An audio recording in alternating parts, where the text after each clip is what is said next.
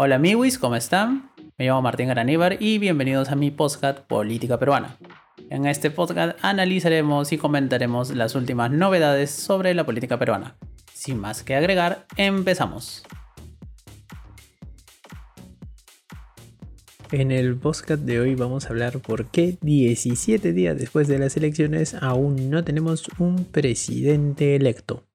Y eso se da simplemente por la terquedad de algunos de insistir en que hay un fraude electoral y denunciar irregularidades, nulidades, más denuncias de fraude y un montón de cosas que vamos a analizar obviamente en el podcast de hoy y que simplemente acá se va a ver todo, ¿no? Toda la estrategia que es literalmente una estrategia no solamente copiada de Donald Trump, sino también de los QAnon gringos, ¿no? Que también apoyaron a Donald Trump. O sea, es toda una teoría de la conspiración alucinante que se puede resumir a algo así. Si no piensas como yo, eres un comunista. Y bueno, de eso va a tratar el podcast de hoy, así que pónganse cómodos que empezamos. En primer lugar, tenemos que ver que la estrategia ahora de Fuerza Popular ya no se basó primero en decir voy a respetar los resultados, nos falta el voto rural, fraude y mesa. Ahora es simplemente cuestionar no solamente el proceso en sí, sino las instituciones también, ¿no? Por eso es que decía de, que si no piensas como yo eres comunista, eso prácticamente es la estrategia de Fuerza Popular, ¿no es cierto? Lo que pasa ahora es que se está cuestionando la imparcialidad del Jurado Nacional de Elecciones, se está cuestionando la imparcialidad de la OMPE, se está cuestionando la imparcialidad de los observadores internacionales de la OEA. Se está cuestionando literalmente todo el sistema, ¿no? Sagasti es comunista, el presidente del jurado es comunista, Corbeto es comunista, entonces todos son comunistas y todos obviamente quieren un comunista como Castillo presidente y por ende esa es la, la, lógica, ¿no? Y es una lógica que obviamente no solamente es incendiaria, no solamente demuestra que la gente anti-Castillo o un grupo de los que son así 100% anti-Castillo, ¿no? Y apostaron todo por Keiko, le tienen literalmente pánico, ¿no? Al, a Pedro Castillo, que no es nada raro, ¿no? O sea, Castillo no es un santo de mi devoción, ¿no? Y tampoco es un santo, no vamos en este postcat a blanquear a Castillo.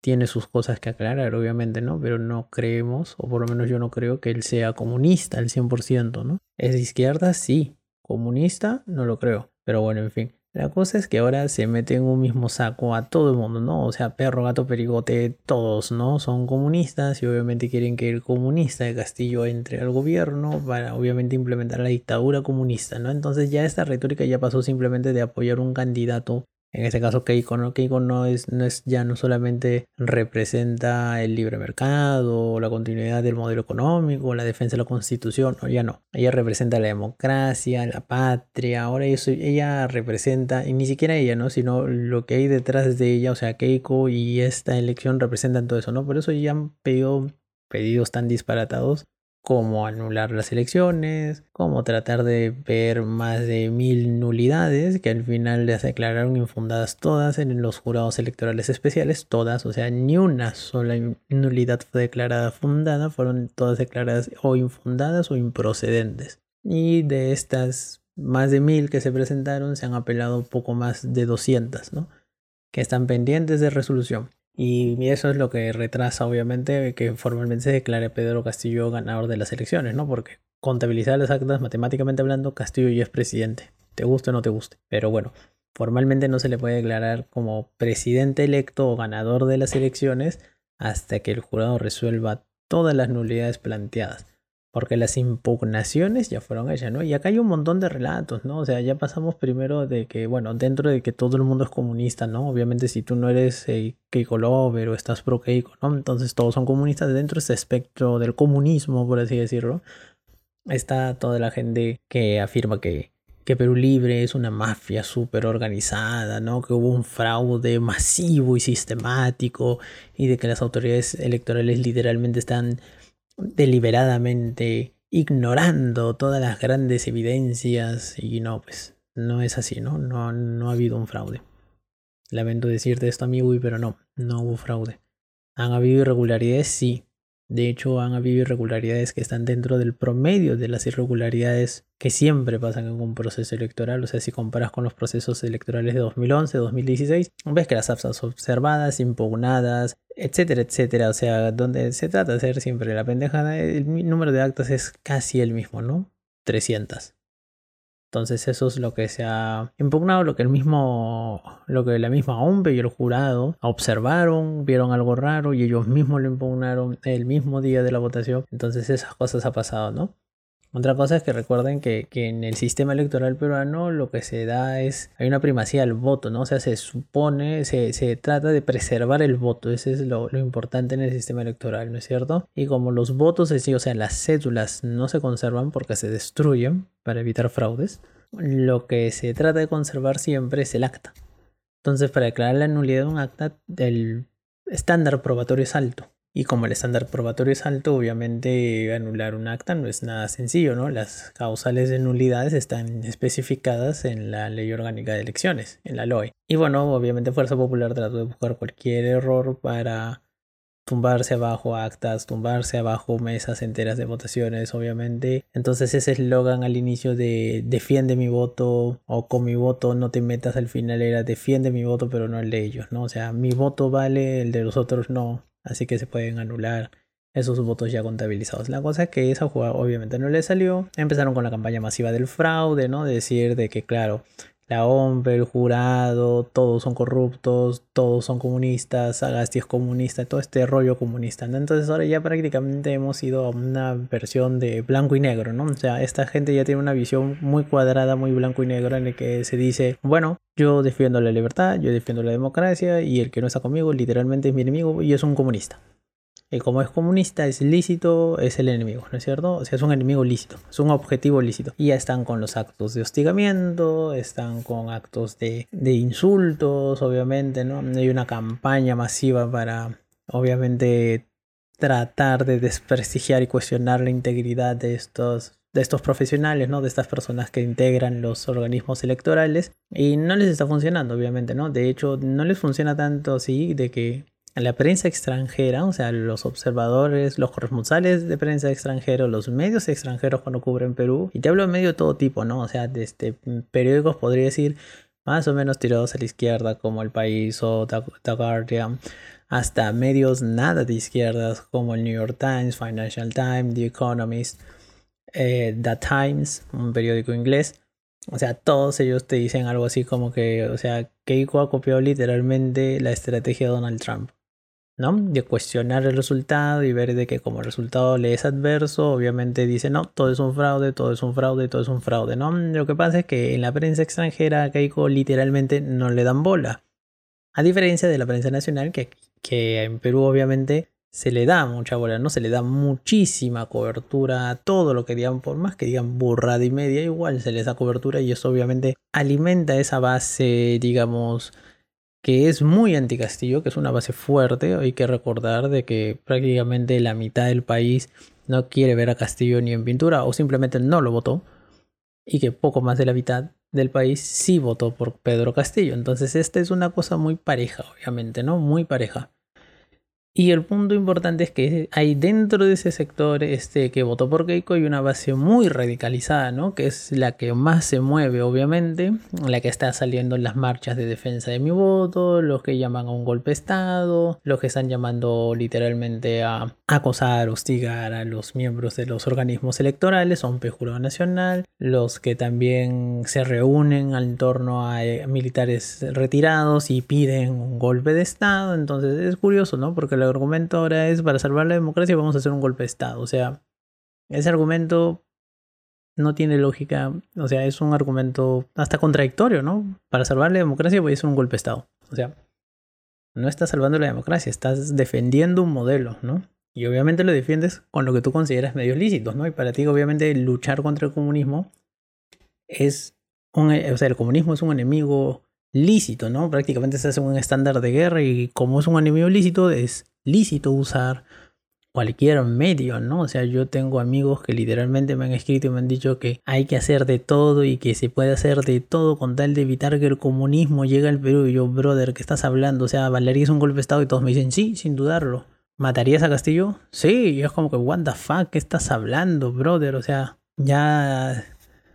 Ya es exagerado mal, ¿no? O sea, te has fumado de la mala No, no, nada que ver, ¿no? Entonces, este clima extremo y siempre alimentando el fraude, ¿no? Por ejemplo, el domingo con el criptoanálisis y todas las tonterías que salen. Entonces, eso alimenta esa base que cada vez está más radicalizada y obviamente esa base más radicalizada obviamente va a entender menos motivos y menos, y menos razones porque simplemente el argumento ahí es, es reduccionista, ¿no? O estás conmigo o estás contra mí. Si tú cuestionas algo o dices, mira, en realidad esto no tiene pinta de fraude, no han habido irregularidades, pero no a nivel masivo, todo eso, entonces no, tú eres comunista. Y es como que, pero yo no soy comunista, ¿no? Nada que ver.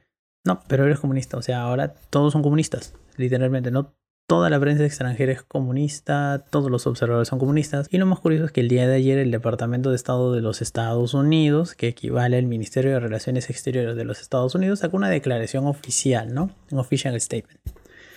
Y en ellos dijeron de que las elecciones de Perú habían sido limpias, justas y que eran un ejemplo del ejercicio democrático en la región. O sea, literalmente la teoría del fraude de Keiko la mandaron y dijeron, no, no, acá no hay fraude. Nada que ver. Más, felicitaron al Perú por la calidad de las elecciones en pleno contexto de pandemia. Entonces, obviamente ya nadie ahorita va a salir a decir que los gringos son comunistas, porque ya eso sería demasiado tirar de los pelos. Aunque sí he leído algunos comentarios que dicen de que no vale ese comunicado al Departamento de Estado porque Biden es comunista. Y bueno, acá tú ya dices, bueno, este tío ya, ya, ya quemó, ¿no? Ya, ya quemó mal, obviamente, ese tipo de gente. Y por eso decía que es un argumento reduccionista porque simplemente lo reduces todo, estás conmigo, estás contra mí. Si no estás conmigo, entonces estás contra mí. Si estás contra mí, eres comunista, ¿no? Como eres comunista, eres una basura, no te creo en nada, en realidad estás defendiendo a tu camarada y lo único que buscas es la destrucción del Perú. Porque, o sea, esta gente literalmente, o sea, me refiero a la base fanatizada de Keiko. Lo que esta gente realmente cree es que va a entrar Pedro Castillo que va a implementar una tiranía comunista, ni siquiera lo de Venezuela, ¿no? Esta gente ya está alucinando que vamos a hacer tipo la Unión Soviética de Stalin o Corea del Norte, algo así, ¿no? Un régimen comunista totalitario, súper quemado de los pelos y de que en unos dos, tres años nos iremos a la B y estaremos en la mierda entera, entonces Obviamente es una base, es una base súper fanática, es una base, es una base súper nerviosa y es una base súper radicalizada, ¿no? O sea, yo ya no sé a qué están dispuestos a llegar ese tipo de gente, ¿no?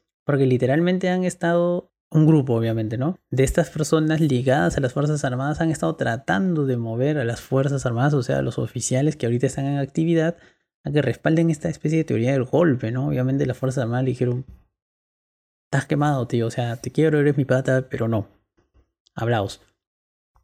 Y por eso están que se mueven mucho, ¿no? O sea, e, esta gente está totalmente fanatizada. Y eso es un peligro, obviamente, ¿no? Porque, o sea, al final se va a producir lo inevitable, ¿no? Programará el Jurado Nacional de Elecciones que Castillo ganó las elecciones, se activarán las comisiones de transferencia y el 28 de julio Pedro Castillo juramentará como el presidente del Bicentenario. Eso es literalmente inevitable. O sea, puedes retrasar eso un poco, sí, pero no al 28 de julio, o sea, eso es imposible, literalmente, ¿no? De hecho, el día de hoy, mientras estaba grabando este podcast, uno de los magistrados del Jurado Nacional de Elecciones ha renunciado, ¿no? A pesar de que la ley dice que no puede renunciar. Pero la ley, la ley orgánica del Jurado Nacional de Elecciones es media rara, ¿no? Porque en un artículo te dice eh, que está prohibido de renunciar, un miembro del jurado del Pleno del Jurado Nacional de Elecciones está prohibido de renunciar durante un proceso electoral y en otro artículo te pone, si renuncia en proceso electoral se le nombra su reemplazo. Entonces al final sí puede renunciar y lo que pasa es que el presidente del Jurado Nacional de Elecciones tiene que designar a su reemplazo, aceptar su renuncia y designar a su reemplazo en un plazo no mayor de tres días porque estamos en, todavía en un pleno proceso electoral. Porque sí, amiguis, estamos todavía en un proceso electoral hasta que el Jurado Nacional de Elecciones no proclame a Pedro Castillo oficialmente ganador, ¿no? Entonces, si te das cuenta, esa estrategia Keiko ya no va a eh, denunciar solamente fraude, ¿no? Es, es una lógica, es una construcción argumentativa en la que va a cuestionar todo, obviamente, ¿no? Porque es una lógica trampista. O sea, de hecho, hasta ahorita los seguidores de Donald Trump siguen creyendo de que a ellos les robaron la elección, ¿no? De que Biden es un presidente ilegítimo. Y eso no viene de Estados Unidos, eso también viene de España. Eh, aquí en España, por ejemplo, cuando el PSOE ganó las elecciones del 19 y, hizo un gobierno de coalición con Podemos que hasta ahorita dura. Toda la oposición, desde el Partido Popular, Ciudadanos y Vox, que es la oposición de derechas acá en España, también tiene ese argumento, ¿no? Gobierno ilegítimo. Y lo sostienen hasta el día de hoy. O sea, ya van, ya se van casi para los dos años. Hace un año y medio que el gobierno, desde esas elecciones y hasta ahorita, se sigue cuestionando eso, ¿no? Obviamente acá en España, muchos medios le han puesto el par y le dicen a Pablo Casado, que es el líder del Partido Popular, dicen, oye, no puedes hablar eso, ¿no? No estás no puedes decir que es ilegítimo, o sea, puedes decir que no te gustó el resultado, pero no puedes decir que es ilegítimo porque las elecciones fueron justas, fueron democráticas, fueron legítimas. Es más, si ese gobierno fuera ilegítimo porque fue elegido mediante fraude o unas elecciones que no gozaron de legitimidad, para empezar tú no podrías ser el líder de la oposición porque tú también saliste elegido en ese proceso electoral, ¿no es cierto? Entonces ahí se caen varias lógicas.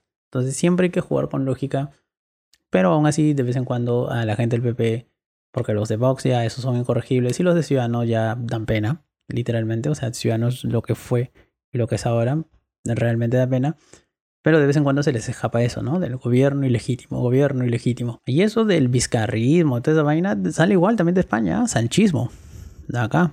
El coletas, el gran hermano, ¿no? La dictadura acá. Hablan de que vivimos en un estado social comunista sanchista. Así que eso del socialcomunismo vizcarrismo ya saben de dónde viene. Obviamente, las derechas andan muy articuladas, sobre todo las extremas derechas. Y en Perú también están actuando. O sea, por eso toda esta lógica del cuestionamiento, no tanto de la elección en sí, o sea, de, de si hubo fraude o no específicamente, sino el cuestionamiento al sistema electoral, a todo el sistema. Esa es una argumentación básica de los grupos muy de derecha, ¿no? O sea, ya no te hablo de grupos de derecha, te hablo de grupos de muy, muy, muy de derecha, porque no creo que en Perú exista un grupo de extrema derecha cuasi facho. Cercano a facho, sí hay, obviamente, ¿no? Para eso tienes a partido de López Aliaga, Restauración Nacional, porque se me había ido el nombre. Tienes ese grupo, este, tienes algunos fans de Hernando de Sotos que entraron al Congreso obviamente, pero los, los congresistas de López Aliaga, esos son ya como que juegan, ¿no? Obviamente tienen coqueteos ahí, no son fachos fachos al 100%, pero coquetean bastante, ¿no? Y también tienes varios medios que literalmente son medios profesionales de las fake news en Perú. Y Willax ahí es el medio por excelencia, ¿no? O sea, Willax pasó en poco tiempo de ser un medio casi marginal que nadie veía a un medio tristemente de referencia, ¿no? O sea, y ya ni hablemos del rol de los otros medios de comunicación, porque ya literalmente dan, son una vergüenza, ¿no? Panorama siempre fue más o menos vergonzoso, ahora ya es una lágrima. Y Cuarto Poder, que era más o menos decente, ahora es una lágrima entera, ¿no? Con lo del criptoanalista el domingo pasado ya se coronaron, ¿no? Y acá un pequeño paréntesis, por si acá el criptoanálisis existe. Y el criptoanálisis es un análisis interesante, ¿no?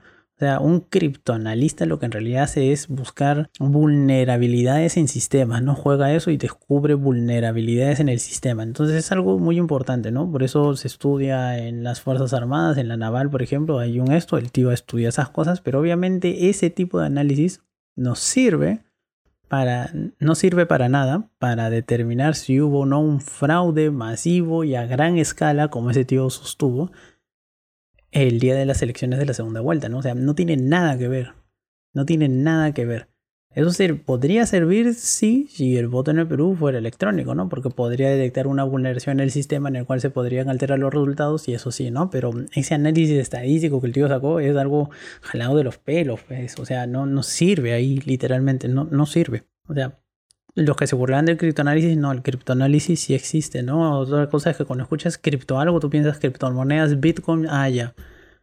Pero no, el criptoanálisis sí existe, por si acá. Otra cosa es que no se tenga que aplicar para nada. En este caso en específico, ¿no? No sirve para nada. Cierro paréntesis. Volviendo al tema de los medios, o sea, lo de cuarto poder, como decía, con el tema del criptoanalista y, la, y el criptofraude, o sea, ya era vergonzoso, ¿no? Eso ya ha sido literalmente vergonzoso. O sea, la credibilidad que ellos alguna vez gozaron, el medio, el programa y los periodistas que quedaron, porque otros se fueron, ya no tienen ninguna credibilidad. O sea, me parece muy chévere lo que hizo Daniel Olivares, el congresista, cuando literalmente los cuadró, ¿no? En una entrevista en Canal N le dijo, oye, o sea, no se pasen chicos, ¿no? Y ya algunos estaban como que tomando esa pauta y diciendo, oye, sí, creo que, que nos hemos pasado un poco la raya, ¿no? Deberíamos habernos controlado un poco más. Pero, o sea, no, no puedes hacer eso, pues.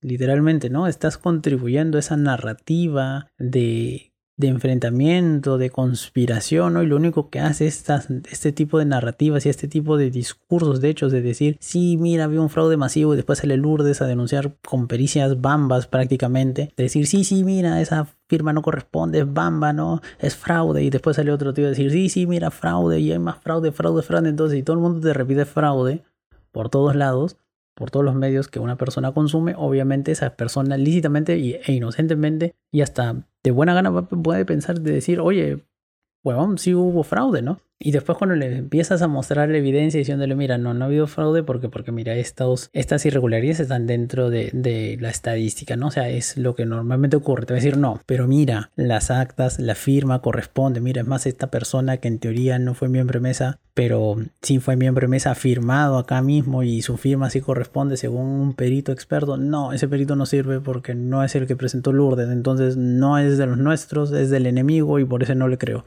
Tú pero, brother, mira, o sea, no, no hay fraude, ¿no? ¿no? O sea, de hecho, si quitas inclusive todas las mesas que tú denuncias fraude, el resultado es el mismo, ¿no? De hecho, ha salido un estudio estadístico, o sea, un estudio con, en base a Big Data de los datos abiertos que soltó la OMPE, que hizo apoyo, Ipsos apoyo, en el que se determina de que las irregularidades potenciales ¿no? Eh, no, no alterarían en nada el resultado, de que de hecho todos los, estos temas de, de, observaciones, irregularidades denunciadas, porque si hay irregularidades, siempre ocurren irregularidades en un proceso electoral, amigos, y eso no se olviden. Recuerden lo que les dije antes: en promedio es que se anulen 300 actas por ese tipo de pendejadas. Dicen, está dentro del estándar, o sea, es lo común. Siempre ha pasado y posiblemente siempre pase. Entonces, esta gente igual va a decir que no, ¿no? Que es parte de un fraude, que había un fraude sistemático, que había un fraude masivo, ¿no? Que le han robado la elección, porque ese es el argumento central, ¿no? Nosotros nos han robado la elección, ¿no?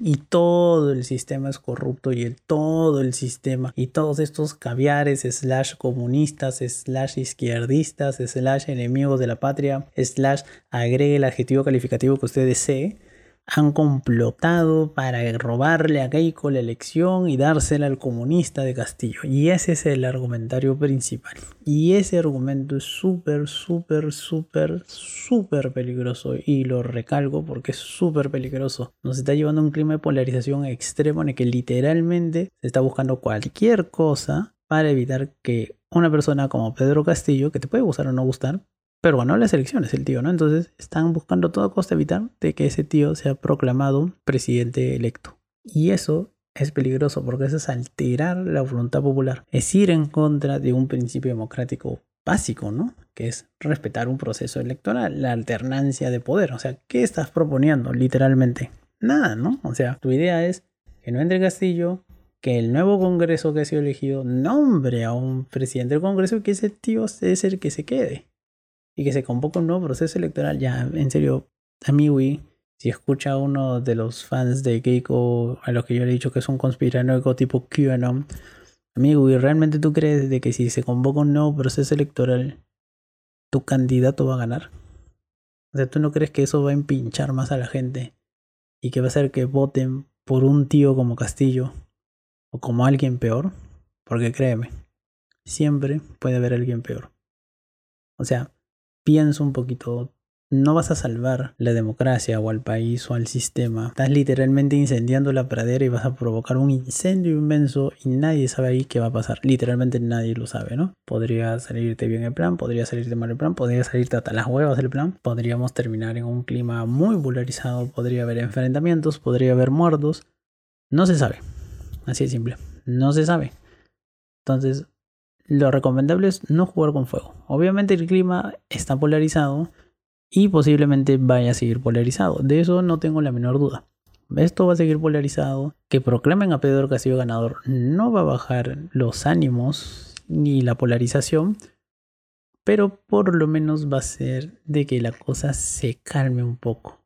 ¿No? Que se calme un poco porque cuando proclamen a Pedro Castillo ganador, y el tío tenga que nombrar sus comisiones, sus técnicos para la comisión de transferencia y esas comisiones de transferencia se instalen y ya se empieza a ver más o menos en qué onda va a ir el gobierno de Pedro Castillo, o sea, más que nada en materia económica, que es lo que paltea a la gran mayoría, ahí realmente uno va a poder ver y va a poder criticar con fundamento, ¿no? La política económica de Pedro Castillo. Y en ese momento también los otros actores políticos con fundamento van a poder empezar a negociar con Pedro Castillo. Porque este tío, Pedro Castillo, quiere hacer varias cosas, pero no las va a poder hacer porque literalmente tiene 37 congresistas más 5 de Juntos por el Perú, entonces tiene 42 de 130. No le va a alcanzar. No le va a alcanzar. Entonces, ¿qué es lo que se necesita? Va a necesitar hacer consensos. Y este tío, Pedro Castillo, es un dirigente sindical, dirigente del gremio magisterial. Entonces, una ventaja que tiene un sindicalista es que sabe negociar, ¿no? Que te pueda caer bien su negociación o no, los objetivos que él tenga, ¿no? Los intereses que él defienda, eso ya es otra cosa. Pero que estos tíos negocian y se puedan reunir con Pedro, con Perro, Gato y Pericote, sí, lo hace. Y entonces veremos qué pasa, ¿no? O sea, de hecho él tiene más o menos eso en la idea, creo yo. Por lo que he leído de él, por lo que he oído de él, más o menos él tiene esa idea, ¿no? De como que lanzar su primera jugada y de ahí empezar a negociar. Porque ese tío quiere una asamblea constituyente, quiere cambios en el modelo económico, quiere cambios en la distribución del gasto dentro del presupuesto de la República. Entonces eso lo va a tener que negociar, obviamente, ¿no? Lo va a tener que negociar con, con, el Parlamento que va a entrar, donde sabe que no tiene mayoría y literalmente va a tener que negociar, ¿no? Y claro, esto ya es política, ¿no? Pero obviamente este clima de polarización no se debe canalizar a través de teorías conspiranoicas, ¿no? Sino que se tiene que canalizar justamente a través de la política, a través del diálogo, a través de la negociación política. ¿Por qué? Porque la política justamente sirve para eso. O sea, en realidad la política sirve para eso para que posiciones antagónicas políticas a la izquierda, derecha, de centro liberal, conservador, eh, libre mercado, proteccionista, etcétera, etcétera, se sienten en una mesa, negocien y lleguen a un acuerdo, ¿no? Las democracias funcionan así. En el Perú esto no ha servido porque porque en los últimos años lo que se acostumbra es que hay dos posiciones antagónicas y se van a matar entre ellos dos hasta que uno quede vivo o hasta que el otro imponga su idea. Y eso es lo que nos ha llevado a donde estamos ahora, ¿no? Entonces, amigos, cuidado con las teorías de las conspiraciones, cuidado con estos intentos de golpe. O sea, la estrategia, se podría decir, legal, entre comillas, de Fuerza Popular es una lágrima. Están que plantean cosas, plantearon recursos, o se propusieron, mejor dicho, plantear recursos legales contra decisiones del, del Jurado Nacional de Elecciones cuando ellos mismos saben de que en temas de justicia electoral lo que diga el Jurado Nacional de Elecciones es literalmente la última palabra y sus decisiones son inapelables y para esto ya hay precedentes del Tribunal Constitucional y es una vergüenza que Fuerza Popular teniendo dentro de su equipo de asesores a un expresidente del Tribunal Constitucional haya tratado o deslizado la idea de que se de que pretendían plantear un amparo. Entonces, obviamente eso no va, pues, no va ahí están desesperados, ya no saben qué hacer para evitar lo inevitable, que es la proclamación de Pedro Castillo. Entonces recuerden amigos, calma, buen humor, hay que esperar a que el jurado haga su chamba. Primero hay que esperar que nombren el reemplazo y después que hagan su chamba. Y obviamente como se dan cuenta esta estrategia que es lo que busca, dilatar lo más que se pueda lo inevitable, que es la proclamación de Pedro Castillo. Así que Mientras aceptemos que Pedro Castillo va a ser el próximo presidente, primero la aceptación y de ahí se puede empezar a negociar, ¿no? Independientemente de las ideas que tengas, pero de ahí vas a poder empezar a negociar y desde ahí se puede empezar a hacer lo que realmente nos hace falta, que es hacer política de verdad, no enfrentamiento, política, negociación, diálogo. Eso es política y para eso sirve el Congreso. En teoría para eso sirve, ¿no? Para que 130 huevones vayan, se rasquen las bolas y griten como idiotas. Porque, por ejemplo, a mí personalmente algo que, me revienta siempre todos los congresistas es esa posición, ese tono que, que utilizan, ¿no? A la hora de hablar. O sea, ¿para qué finges, brother? Sé tú mismo, habla como te da la gana, habla como hablas siempre, pero defiende tus ideas bien, ¿no? No digas tontería y media. Para eso sirven los plenos, ¿no? Bueno, Y ese fue el podcast de hoy. Y esperemos próximamente anunciar de que hay presidente electo, ¿no? Esperemos. Y nada, sorry Miwis porque no he subido nada durante la semana, tampoco en el canal de Telegram, he estado literalmente full con chamba, he estado súper ocupado con muchas cosas, pero ahora ya estoy un poquito más libre y ya puedo hacer mis cosas, entonces voy a subir también mini resúmenes. Y nada, los que quieran saber de qué estoy hablando con mini resúmenes, suben y suscríbanse a mi canal de Telegram donde subo generalmente, bueno, antes subía casi diario mini resúmenes del día en el que explicaba las noticias más importantes en temas políticos, ahorita obviamente centrado en la coyuntura electoral. Y eso es todo, ¿no? Nada, también hay un canal de chat ahí en Telegram, hay un canal y un canal de chat. Suscríbanse, podemos hablar, todo chill. Y nada, eso es todo amigos. Nos vemos en la próxima. Bye bye.